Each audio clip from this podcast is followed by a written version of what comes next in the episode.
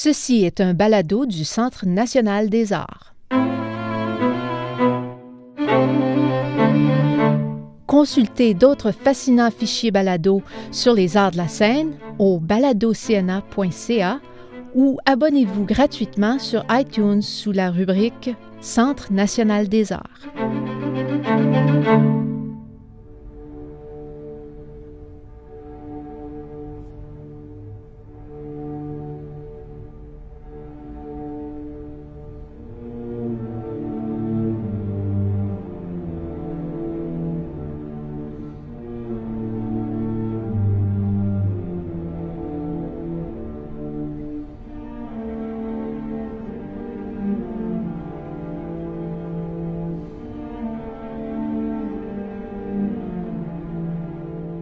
Bonjour et bienvenue au studio Hexagone. C'est Marjolaine Fournier qui vous parle. Je suis assise ici avec Jean-Jacques Van Vlasler. Aujourd'hui, nous explorons l'univers symphonique euh, dans l'œuvre pour cordes vers Nacht ou La nuit transfigurée. Euh, Jean-Jacques, je vais vous avouer, j'ai joué cette œuvre-là plusieurs fois, euh, pas en sextuor comme l'original, euh, opus 4, mais euh, en formation d'orchestre à cordes ou petit orchestre de chambre. Et puis, euh, ce qu'il faut que je vous dise, c'est que j'avais vraiment pas, après avoir joué l'œuvre plusieurs fois et en commençant ma recherche, j'ai eu une grande surprise, c'est que opus 4 c'est vraiment un, des premiers opus, c'est pas, pas des farces. Il y avait 25 ans quand il a composé cette œuvre-là. Et puis, je suis très surprise qu'une œuvre de cette profondeur-là a été, euh, c'est sa première œuvre majeure. Et puis c'est ça qui compose comme première œuvre majeure. C'est quelque chose. Absolument, absolument. Arnold Schoenberg est un révolutionnaire. C'est un immense musicien. Oh, tout le monde, il est, il est le maître pensée de toute une école, d'une école qui va transformer euh, l'écoute musicale hein, à partir de la, du début, surtout du début du XXe siècle. Mais là, on est encore dans le XIXe siècle. En on est encore dans le 19e hein. siècle, vous l'avez bien dit, opus 4, c'est une œuvre, c'est une œuvre de relative jeunesse. Mais Schoenberg a toujours vu loin et profond. Alors, je m'explique. Euh, ben, euh, il, voit loin parce que c'est un homme d'une extrême intelligence. Un peu dans l'histoire de la musique, je le comparerais au niveau de l'intelligence et de façon différente à Haydn et dans le contemporain à Pierre Boulez. C'est un, c'est un, homme, euh, un esprit audacieux, c'est un esprit courageux. Tout ce qu'il fait est dense et tout ce qu'il fait est fertile.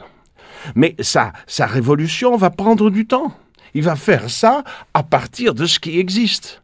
Donc il va commencer à partir du 19e siècle et de la transformation musicale qui est déjà en route à partir de Franz Liszt.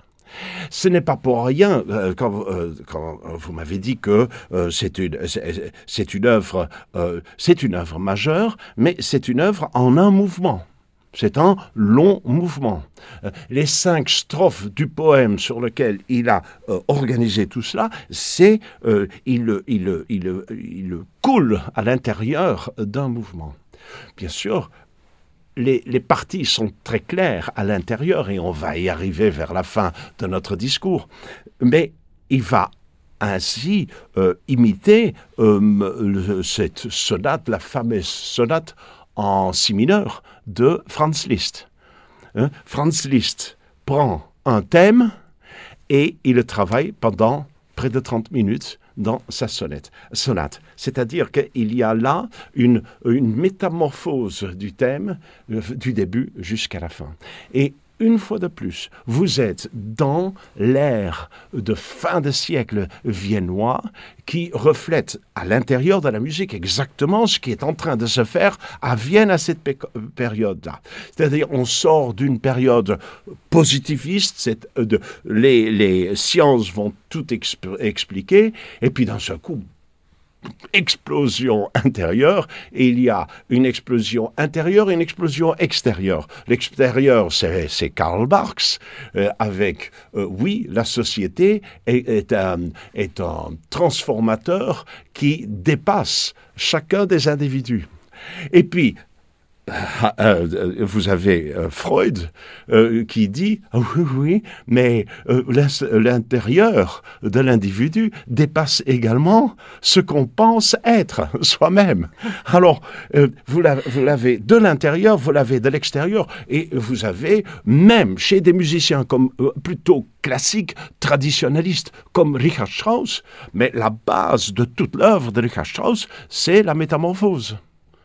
Et quand on pense à Métamorphose composée à la fin de sa vie à lui, c'est une œuvre symbolique pour ce qu'a été tout ce qu'il a dit à travers ses opéras.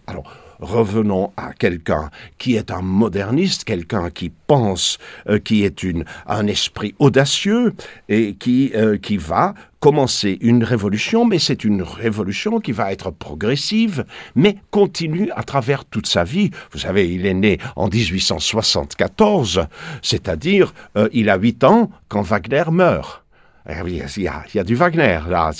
Et puis vous, allez le retrouver les chromatismes euh, de Tristan à l'intérieur euh, de l'œuvre dont on parle pour l'instant, Verklärte Nacht. Alors il y a, il est à, à 8 ans, euh, euh, à, à, 9, à, 9, ans, Wagner meurt, euh, et, il est encore là deux ans avant la, l'écriture, la composition de Verklärte Nacht, Brahms meurt.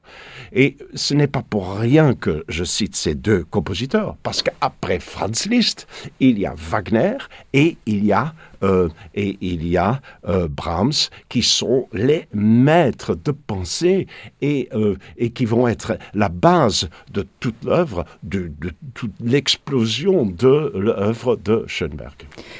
Et puis, vous me faites penser que dans de nombreuses euh, balados, dans de nombreux balados, on a parlé de l'opposition de Wagner et de Brahms. Pas par eux-mêmes, mais par les, gangs. Il y avait un clocher qui était Wagner, un clocher qui était Brahms. Et puis, ce que j'ai lu, qui m'a surpris seulement parce que j'ai joué euh, La Nuit transfigurée, c'est que c'est très... Puis, je veux pas faire peur aux auditeurs qui l'ont jamais entendu. C'est très c'est très lyrique, c'est très beau, puis on n'entend pas, euh, on n'entend pas la méthode là, euh, chromatisme et tout ça. Non, non, non, c'est très, très, très beau et ça reflète quelque chose de très simple. Mais s'il fallait que je devine de quelle, euh, à, quelle chapelle, à quel clocher il appartient, j'aurais dit Wagner, mais non, apparemment, il se pensait du clocher de Brahms. Beaucoup plus, beaucoup plus. En effet, en effet, euh, il intègre les chromatismes, mais euh, la, la transformation interne euh, et de, ce que vous allez avoir dans, dans, dans Verklärte Nacht est, est une transformation euh, qui est née à l'intérieur des, des œuvres de, de, de Brahms. Il, il s'appelait un Brahmsien irréductible. Lui-même Il va mettre lui-même. il va, euh, il va euh, euh, orchestrer euh, un quintet de Brahms et il va en faire une symphonie. C'est-à-dire qu'il aime énormément Brahms, il travaille Brahms. Et alors, ce, qui, ce que vous venez de faire, une, remarque fondamentale, c'est-à-dire que voilà, quelqu'un qui base sa conception, qui base sa conception de départ sur l'œuvre de deux immenses euh, musiciens et qui en fait, qui en fait une sorte de, de, métamorphose, mais une métamorphose qui a énormément de caractère et qui est extrêmement Schoenbergien déjà au départ. Bon, ce n'est plus le Schoenberg de 30 ans plus tard, parce que euh, lui-même est un homme de métamorphose. Et pourquoi ce poème est-il important? Pourquoi cette œuvre est-elle est, est une œuvre qui dira ce que va être toute l'œuvre intellectuelle de, de, Schoenberg C'est que vous avez dans ce poème un homme et une femme qui vont discuter euh, d'un euh, sujet extrêmement douloureux, mais qui, est, euh, qui va être calmement transformer et qui va se terminer en bonheur. On part d'une énorme, d'un énorme remords et on va se terminer dans, dans, dans une sorte de beauté intérieure. Et alors, cette métamorphose, c'est cet enfant qui va naître, ben, cet enfant qui va naître, c'est l'enfant de Brahms et de Wagner. Hmm. Et je mets ça toujours au deuxième niveau. C'est-à-dire, cette œuvre-là, c'est l'œuvre de départ. Brahms Wagner. Et je crois qu'on a eu raison d'insister là-dessus euh, dans, cette, dans cette présentation. Ce qui est surprenant aussi avec cette œuvre-là, qui, euh, qui dure euh, presque une demi-heure. Oui. Elle est vraiment, vous, vous l'avez dit, il y a une espèce de transition qui se fait de, de- du drame au bonheur. Mhm. Et puis, est-ce que vous me permettez un peu de, de décrire l'histoire? Du, On, du on- poème? on- on ou peut très voulez- bien. Je voudrais, euh, je voudrais tout simplement ajouter deux petites Oui. choses qui vont peut-être ouvrir tout à l'heure à, à discussion et avant que vous, vous on, s'en prenne à- au poème. C'est que euh, il, va pendant cette période-là, 97, 1897, Brahms meurt et Schoenberg se marie. Il se marie pas avec n'importe qui, il se marie avec euh, la sœur euh, du compositeur. Zemlinsky. Bravo, de Zemlinsky, très très bien. Et, euh, et, euh, qui donc tout ça, c'est à l'intérieur de ce petit monde, cet énorme monde musical qui est à la base de la transformation de notre écoute de la musique, c'est-à-dire cette qui va devenir la deuxième école de Vienne. Vous savez, pour pour le rappeler à nos auditeurs, euh, la première école, on l'appelle euh, l'école classique, c'est-à-dire euh, Haydn, Mozart, Beethoven. La deuxième école, c'est celle autour de Schoenberg qui va se développer parce que c'était aussi cet homme extrêmement intelligent, cet homme du- d'une grande virtuosité, était également un très grand professeur qui donnait à chacun de ses étudiants la possibilité de s'épanouir à partir de ce qu'ils étaient, à l'intérieur de leur œuvre, à eux. Et alors vous avez bien sûr, dans cette deuxième école de Vienne, entre autres ceux qui étaient extrêmement connus, euh, Alban Berg et euh, euh, Weber. Est-ce que Victor Ullmann aussi? Victor Ullmann en faisait partie aussi. Il y en a, il y en a énormément. Il y a toute cette école a été formée et, et c'est pourquoi il y a. Vous savez, c'était un homme qui à la fois avait une mémoire énorme. Il était doué de mémoire. Il était aussi capable de raisonnement, de raisonnement très long. C'était un homme qui mettait l'évolution de la musique, c'est-à-dire que euh, il avait compris, bien sûr, que euh, les repères harmoniques étaient en train de euh, s'effacer, que les lois qui régissaient les enchaînements d'accords n'avaient plus cours, et c'était toute une civilisation sonore qui s'éteint, qui s'éteint en même temps que la euh, que le- le- le- l'empire au- au- austro-hongrois. Hmm. Et tout ça, ça se passe autour de Vienne parce que c'est c'est l'endroit où, où toutes les nouvelles idées, toutes les anciennes idées, toutes les nouvelles idées se retrouvaient et, et, et se créaient. Et c'est c'est toujours ainsi. C'est-à-dire plus plus on connaît le passé, mieux on peut préparer l'avenir. Ce que vous me faites euh, réaliser aussi, c'est que euh, Schoenberg, il, il vient pas d'une famille riche. Et puis, euh, alors qu'il était à l'école, puis que ça allait assez bien, je pense que c'est sa mère peut-être qui lui a appris un peu la musique et puis tout ça, puis il, étudiait un petit peu la musique. Il est obligé de tout laisser ça pour travailler parce que son père décède. Mais ce qui m'impressionne le plus, moi, c'est qu'il y ait tout ce respect-là dès, dès euh, la trentaine là, de, de- de collègues musiciens, compositeurs. Mais en même temps, sa formation musicale, il l'a faite presque par lui-même, Ah, c'est un autodidacte? en copiant de la musique, en copiant de la musique, en composant quelque chose. Bon, je viens de copier ça, je vais maintenant composer un petit, euh, une petite polka dans le style de ce compositeur-là. C'est puis en plus, si c'est vrai, c'est vraiment juste comique. C'est qu'il a appris euh, la forme musicale, ces formes musicales d'une encyclopédie qui arrivait à tous les mois. Tu sais, un volume arrivait à tous les mois. Puis il y avait quand le volume S est arrivé, c'est là qu'il a compris quelle était la forme sonate. Il ne pouvait pas composer une forme sonate, il ne savait pas ce que c'était, tant qu'il n'avait pas reçu de livre. Mm-hmm. Mais c'est quelque chose, ça. C'est euh, non, c'est- énorme. C'est pourquoi j'ai commencé par vous dire que euh, c'était c'était un, un, homme extrêmement intelligent Oui, et, et qui oui. avait bien sûr le, cette euh, également énorme musicalité à, à- à l'intérieur de lui, qui invente et il va inventer toute sa vie, qui innove, il va innover toute sa vie et qui va déborder d'idées dans, tout- dans tous les sens. Euh, Vous savez, c'est euh, ces manuscrits sont, euh, ils travaillaient toujours très vite, mais euh, et ces manuscrits sont aussi pleins de, de remarques, d'idées. C'est l'époque, c'est l'époque où il peut, euh, peut se comparer à des à des philosophes comme Wittgenstein, c'est-à-dire tout ça, et, et il a les mêmes idées. En, à l'intérieur de la musique qu'a Wittgenstein, le philosophe, euh, à l'intérieur de, de la philosophie. Euh, transformation, transformation intérieure. Et, euh, et il va pouvoir le dire avec énormément de lyrisme.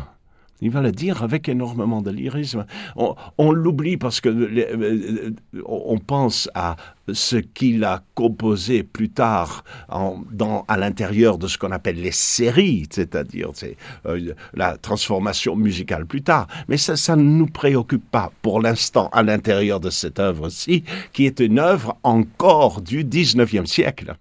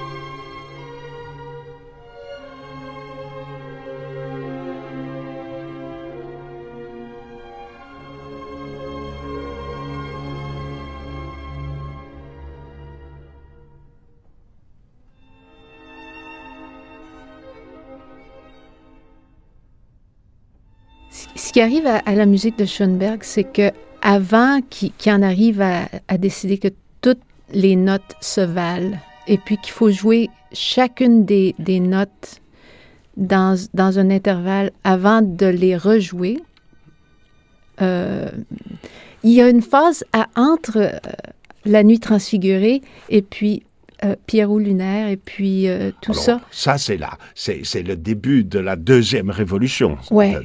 Mais il y a une phase pendant laquelle c'est c'est pas que c'est atonal, c'est que la force de la tonalité est moins, la gravité est moins puissante. Puis ça rend sa musique euh, beaucoup plus lyrique, beaucoup plus libre. Et puis on se sent pas. Mais la, la, la, la chose est que quand on joue sa musique, on se sent pas euh, déconnecté non plus, on se sent pas désarçonné. Non, non. Euh, c'est très très Et surtout lyrique. pas dans ces œuvres-ci. Non, Surtout non. pas dans ces œuvres-ci, bah, parce que dans un premier temps, il, il- il s'est réellement vautré euh, dans le post-romantique. Ouais. Hein, euh, il, il va grossir énormément l'orchestre dans les Gurelied, par exemple, Mais qui, ça, qui va suivre, oui. ou avec ce qui nous intéresse, et un, un lyrisme exaspérant, c'est ce côté, Mais- ce, ce côté déchirant du, euh, euh, du lyrisme. Euh, c'est, il y a un côté hyper expressif euh, dans l'écriture de la nuit transfigurée. Mais vous avez utilisé le mot exaspérant, puis je vais vous dire, c'est quand je lis des choses comme ça, Gurre Mhm. il, décide, il passe vers Clairtonnage, six musiciens, puis il s'en va composer le Gurre Leader, qui est immense, immense. Et puis, vous écoutez ça, ça vous prend, ça vous transporte. C'est un orchestre immense avec, avec voix. Ce qui m'exaspère, moi, c'est un talent aussi grand, puis moi, j'ai de la misère à faire mes, mes fa dièses juste. J'ai de la misère à, contrôler juste ma contrebasse. J'en reviens juste pas qu'un gars qui est autodidacte se rende là aussi vite. Puis qui ait compris la couleur, la composition, comment exploiter les, les, euh, les instruments au maximum comme ça. Est-ce que je peux ajouter quelque chose? Oui. Parce que quand, quand j'ai dit euh, que euh, sur ces manuscrits qui étaient aussi pleins d'idées, mais elles étaient, les manuscrits étaient aussi euh, pleins d'esquisses, d'esquisses, de, de, de, de débuts de portraits. Il peint. C'est un homme qui peint. Et il le dit lui-même, il peint euh, les états de sa sensibilité qui ne se trouvaient pas dans les formes musicales. C'est-à-dire que la peinture, pour lui, l'amène beaucoup plus loin. Vous savez, euh, j'ai vu toute une exposition des peintures de, Schoenberg, et ce sont essentiellement des yeux qui regardent. Et, lui, il avait les yeux de Picasso. D'ailleurs, on les compare, hein, les deux, ensemble ça aussi. Comme de raison. Mais comme de raison, début du XXe siècle. Picasso à Paris, qui explose et qui va d'un genre à un autre. Il y a la période bleue qui n'est pas du tout les demoiselles d'Avignon pour Picasso. Donc vous avez, euh, vous avez là des, des yeux chez l'un et chez l'autre. Ce sont des yeux de voyants. Et ce sont des yeux de voyants, ce sont des gens qui, et je reprends ce que j'ai dit au début, qui, qui voient loin et qui voient profond. Et ça, vous l'avez dans cette première œuvre merveilleusement bien, cette, euh, cette merveilleuse, euh, le Verklärte mm-hmm. Ces, autoportraits, il y a beaucoup d'autoportraits. Et puis, je peux pas dire qu'ils se rendent très beaux. Ils se rendent pas du tout très beaux, mais c'est expressif. C'est-à-dire qu'on part vers à l'intérieur de l'être. On part à l'intérieur de l'être. On part à l'intérieur parce que ce que j'ai dit sur Freud, c'est pas pour rien. Mm. le, lui qui, qui se connaît très bien, il va, il va se vautrer là-dedans aussi. Et puis il n'y a pas seulement ça, c'est que c'est que il y a aussi les relations entre les êtres humains qui vont changer, les, relations entre l'homme et la femme qui vont changer. Et lui, il va en être un des premiers exemples. Enfin, cette relation entre Mathilde, dont on a parlé tout à fait au début, et lui euh, vont, vont pouvoir créer. Euh, il va y avoir derrière cette relation des, euh, des, des créations musicales absolument extraordinaire. Non, sans la tourmente de Mathilde. La, tourmente de, Mathilde. Oui, absolument. Et, lui qui va, euh, qui va, euh, va peindre, qui va apprendre des leçons avec un jeune peintre qui a dix ans de moins que lui, qui va devenir, lui, Gerstol, il s'appelait Gerstol, qui va devenir l'amant de Mathilde. Elle va, va quitter Schoenberg pendant un certain moment. Euh, il va y avoir dans ce monde fermé, ce monde homogène, euh, musical et artistique viennois, euh, il va être exclu jusqu'à un certain point de, des concerts qui vont être donnés par, par Schoenberg et compagnie. Alors, Gerstol va se suicider. Mm.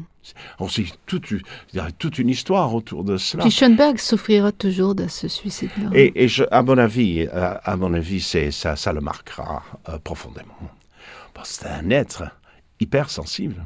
Mm. Quoi qu'on ait, on ait dit plus tard euh, dans, euh, dans le dodécaphonisme dont il est un tout petit peu le père. Et voilà, maintenant, parlons de ce poème de Demel. Demel, euh, auteur naturaliste, et qui, qui, compose ce poème, en, je crois, en 96. C'est-à-dire, c'est un poème tout chaud dans un livre qui s'appelle Vibe und Welt, la femme et le monde. Et ce n'est pas pour rien que je viens de parler de la transformation de la relation entre l'homme et la femme à la fin de ce 19e siècle qui est, à la base de euh, ce qu'on connaît aujourd'hui. C'est une relation beaucoup plus égalitaire, mais aussi la, euh, la, la femme qui, enfin, se permet d'être elle-même. Ces poèmes à lui, si j'ai bien compris, étaient pas à l'index, mais presque, il a été déclaré, euh, il y a des mots là qu'on utilise, blas, blasphèmeux, obscène, etc. On voulait brûler son livre, même s'il a été acquitté, il a été accusé quand même. Mais le, le texte en lui-même, c'est vrai que c'est un... Puis ça me surprend un petit peu que Schoenberg ait choisi ce texte-là de ce poète-là. Pourquoi? Ben, c'est vrai qu'il était euh, comme... Il, il- il était pro-travailleur, il était pro-guerre aussi. Euh, euh, Schoenberg? Euh, non, le, Ah, le- notre poète, oui. Ouais. Et puis, il est- euh, Schoenberg est allé choisir un poète très controversé pour sa, sa première euh, grande œuvre. et pas seulement pour la première œuvre, plus tard aussi. C'est-à-dire y a, euh, c'est un poète qui va rester très proche de lui. Mais enfin, on en a parlé, c'est-à-dire ce côté expression d'être.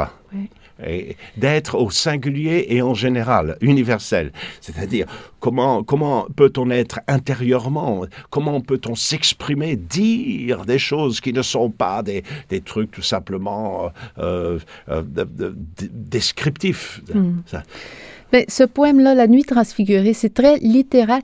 Puis aussi, je ne veux pas toujours revenir là-dessus, mais le fait que euh, plus tard, pas longtemps plus tard, Schoenberg va s'éloigner de, de la tonalité pure et puis de, de tous, de, de tous ces ancrages-là. À l'intérieur de cette œuvre-là, il y a vraiment une, une espèce de transition qui se fait de mineur Un majeur, oui. à majeur, mais très, très clair. Très, euh, pas subtil même. Comme la cinquième symphonie de Beethoven. Ouais. Virgule, oups, t'es- ah, puis on est en majeur, le pas le soleil se lève, mais tout d'un coup, la lune. Non, non, la, Éclaire la- la lumière interne se Ouais. lève. Et puis, c'est très simple, le poème. C'est deux personnes qui marchent, c'est le soir. Euh, on entend presque leur- leurs pieds traîner un peu. Elle a un grand secret, puis il faut qu'elle veut se confier. Puis, c'est qu'elle est enceinte. Et puis, c'est un sujet, c'est presque banal comme sujet, mais c'est tellement grave en même temps. Elle est enceinte. C'est une espèce de. Oh, quel- un geste qu'elle regrette d'avoir été avec. euh, euh, Elle le dit d'ailleurs. oui. Puis, parce qu'elle dit J'aurais pas dû, je pensais que j'allais me sentir plus euh, vivante si, je- si je faisais ça. Et puis maintenant, je, suis enceinte, mais c'est pas toi le père. Et puis, je sais pas quoi faire. Je regrette tellement mon geste. Et puis, là, on sent le, le désespoir, on sent l'angoisse, on sent Le remords. le remords, oui. Puis, on s'est déjà senti comme ça. Moi, dans ma vie, je me suis senti déjà que l'extérieur et l'intérieur sont la même chose. Le vent, les feuilles, la lune qui est, qui est cachée, tout ça, l'atmosphère est très, c'est très clair. On sent, on sent le remords, on sent la, la- la douleur même, la peine. Le, puis, euh, j'imagine qu'en lui disant ça, elle pense bien qu'il va lui dire, bon ben, Et on s'attend à la catastrophe. oui. C'est c'est ce qui prépare Schoenberg. On le voit. C'est- Je veux dire, ça va juste être de, de, de pire en pire. Eh bien non. Transition. Les nuages. Métamorphose Ouais. intérieure, Trans- transfiguration. transfiguration. Puis lui, lui dit Écoute, moi, je, je t'aime. Mon amour pour toi euh, t'illumine. Tout va bien se passer. Arrête de t'inquiéter. Oui. Tout va bien. On est ensemble euh, dans tout ça. Puis cet enfant-là, il décrit l'enfant même. You will bear the child. vous aurez cet enfant pour moi, avec moi. C'est quelque chose. Et vous allez faire de moi-même un enfant. Hmm. Qu'est-ce que ça veut dire, ça? Ah, ben, c'est euh, euh, Brahms, Wagner et euh, l'enfant. Voilà, c'est Ah! Schoenberg, voilà. C'est ce qu'il ressent, c'est ce qu'il projette. Et puis, il continue à marcher, Il continue à marcher. mais c'est là, C'est dans la la nuit est paisible. dans la- le côté paisible, extraordinaire. Et puis, il décrit, il le fait musicalement, en continuité, Ouais. comme toute son œuvre sera en continuité aussi, dans la transformation. Et, euh, et parce que le poème même est en cinq strophes. Mhm. Mais ces cinq strophes sont, sont, sont merveilleusement bien intégrées et euh, la musique va, va, va couler, comme vous l'avez euh, tellement bien décrit, euh, à partir des, des éclats angoissés et de ce développement intense chez la femme jusqu'à jusqu'à la lumière nouvelle sur, sur la transfiguration de cet enfant qui n'est pas encore né, de cet enfant qui n'est pas encore né. mais qui est déjà très aimé. Parce qu'on sent en elle euh, le désir, l'enfant est là pour elle. Elle le décrit, elle dit c'est ça, c'est ça qui, qui est, c'est c'est un fait, je suis enceinte. Et puis l'enfant existe déjà dans leur monde à eux deux. Ce que je trouve très impressionnant moi aussi, c'est le- l'exploitation des cordes, du- des sons de cordes. Je veux dire le registre là, du quatuor à cordes plus euh, un violoncelle et un alto de plus. Oui. Euh, c'est pas un grand, grand, grand registre sonore. Tu sais, le violoncelle va pas si bas, le violon va pas si haut qu'on peut. Et puis, il exploite les couleurs de cet ensemble-là de façon d'une fa- d'une main de maître. Il, euh, c'est-à-dire, il, il exploite d'abord dans les, dans les sombres pressentiments. On va se dire, ça va aller, oh, ça va, ça va mal se terminer. Oui. Dans- la- la- L'intensité, l'intensité, l'agitation de la femme à un certain moment dans la deuxième strophe.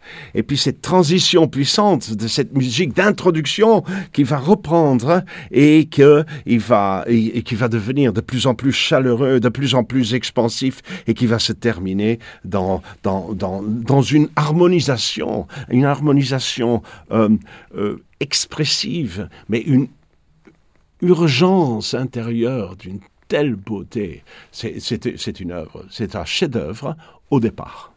Ouais. Au départ d'une œuvre, c'est un chef-d'œuvre. Et il marque la fin du, 20e, du 19e siècle. Il marque la fin du di- euh, 19e siècle parce qu'il a intégré Liszt, Wagner et Brahms. Et un nouvel enfant va naître d'un univers euh, complexe, d'un univers qui vient de, tous les, sens, dans une Vienne, dans une Vienne qui, découvre le XXe siècle. C'est un bijou, hein, cette œuvre-là. Puis c'est vrai, vous avez raison, il intègre tout. Euh, dans une petite formation tout petite, c'est un poème. Euh, en musique de chambre, peut-être un- un- une œuvre à programme en musique de chambre, quelque chose qui n'avait jamais été fait vraiment avant. Euh, Une formation très humble. Puis dans le fond, lui, il, il va savoir comment exploiter la musique en petite formation aussi. Alors, ce qui est extraordinaire aussi, et vous savez bien que je n'aime pas le côté anecdotique, mais il y a, des côtés symboles dans la vie, des moments où, des choses se passent, et quand on y réfléchit, on se dit, mais euh, euh, l'étonnement des coïncidences, c'est-à-dire que, bon, il compose ça en 1899, donc deux ans après avoir rencontré Mathilde. La première a lieu en 1902, quand Mathilde est enceinte et quand il se marie à Mathilde. Donc, Hmm. il épouse Mathilde qui, a, qui porte son enfant, bien sûr, mais qui, trois ans plus tard, va, euh, va disparaître de sa vie pendant, euh, pendant un an, quelque, euh, à peu près. Voilà. C'est assez intéressant tout cela. C'est-à-dire une sorte de projection vers l'avant. Et c'est exactement à la même période où Mahler euh, euh, compose les, les débuts des Kindertotenlieder, c'est-à-dire encore une, une de ces projections vers l'avant. C'est là où la musique explose intérieurement à travers ces immenses musiciens, Mahler, Schoenberg, et qui vont dire ce que va être notre XXe siècle. Puis en lisant, j'ai vu que Mahler disait, il défendait Schoenberg très fortement. Absolument, absolument. Complètement. Euh, puis il- je pense qu'il avait entendu une de ses œuvres. Lui, il répétait dans une salle et puis il a entendu euh, une œuvre de, de Schoenberg, peut-être celle-là même, qui était à, à être euh, répétée en même temps. Devient un admirateur tout de suite. Puis il dit lui-même qu'il défend cette musique-là, même si des fois il ne la comprend pas tout à fait. C'est quelque et- chose. Et, Schoenberg a été un immense admirateur de Mahler aussi. Oh, Jean-Jacques, avoir été là.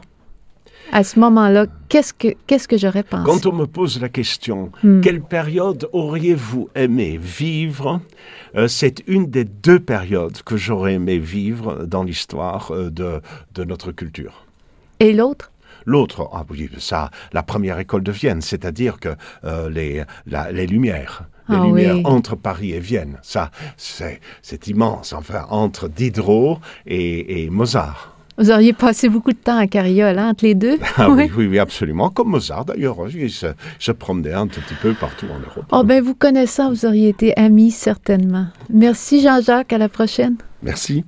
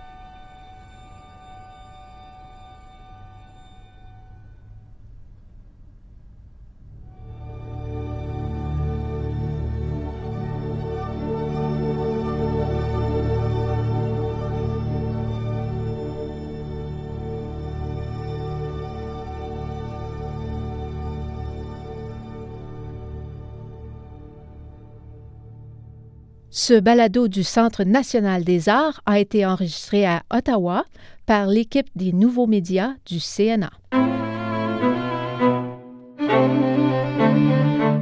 Écrivez-nous à baladocna.gmail.com. Vos commentaires et vos questions sont pour nous très précieux. N'oubliez pas, consultez le site web baladocna.ca pour voir d'autres fascinants fichiers balado du CNA ou abonnez-vous gratuitement sur iTunes sous la rubrique Centre national des arts. Le Centre national des arts du Canada vous dit à la prochaine.